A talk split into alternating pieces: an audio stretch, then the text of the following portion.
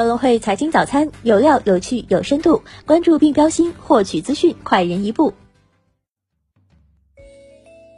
各位听众朋友，早上好！今天是二零二零年十一月十九号，星期四，我是主播荣熙。接下来让我们一起来看看今天有哪些财经资讯值得大家关注吧。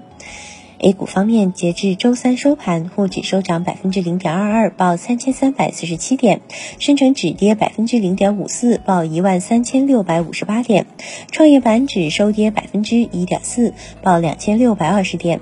盘面上，有机硅板块持续大涨，主力资金继续流向银行板块。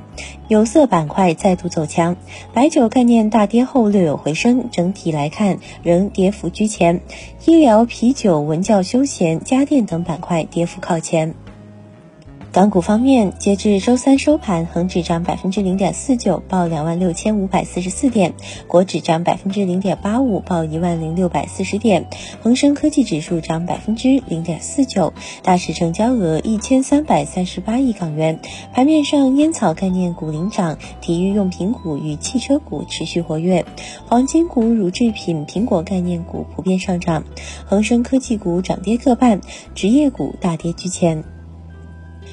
美股方面，三大指数集体收跌，道指跌百分之一点一六，标普五百指数跌百分之一点一六，纳指跌百分之零点八二。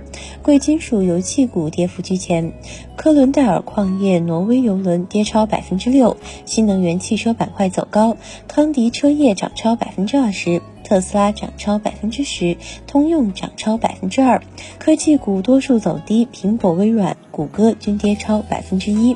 热门中概股涨跌不一，蛋壳公寓涨逾百分之九十，欢聚时代盘中大跳水，跌超百分之二十六，公司遭浑水沽空，称其业务数据造假。直播概念股普遍下跌。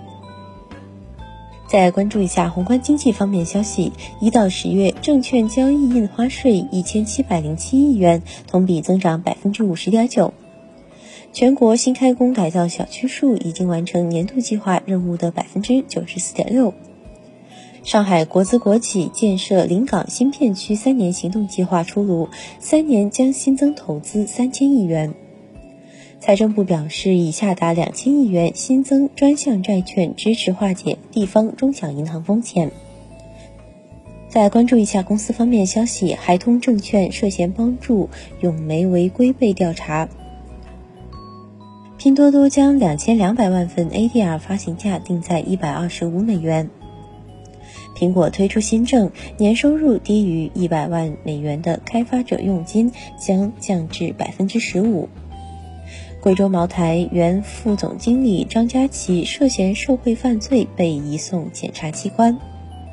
我爱我家否认接手蛋壳公寓相关事宜。再关注一下股市方面消息，创业板上市委公告，襄阳博亚精工装备股份有限公司。迈赫机器人自动化股份有限公司、山东凯盛新材料股份有限公司、金三江肇庆硅材料股份有限公司首发或通过。金龙鱼与河南省商务厅签订战略合作框架协议，预计未来三到五年在河南新增投资八十亿元。爱婴仕拟收购南通新爱百分之四十八点五三股权，实现全资控股。顺丰控股十月速运物流业务营收同比增百分之三十四点二二。第一重要财经事件关注：澳大利亚十月季调后失业率，美国上周季调后出请失业金人数，美国十月 NAR 季调后全屋销售。以上就是今天节目的主要内容。更多财经资讯，请点击阅读原文下载更会 APP 查看。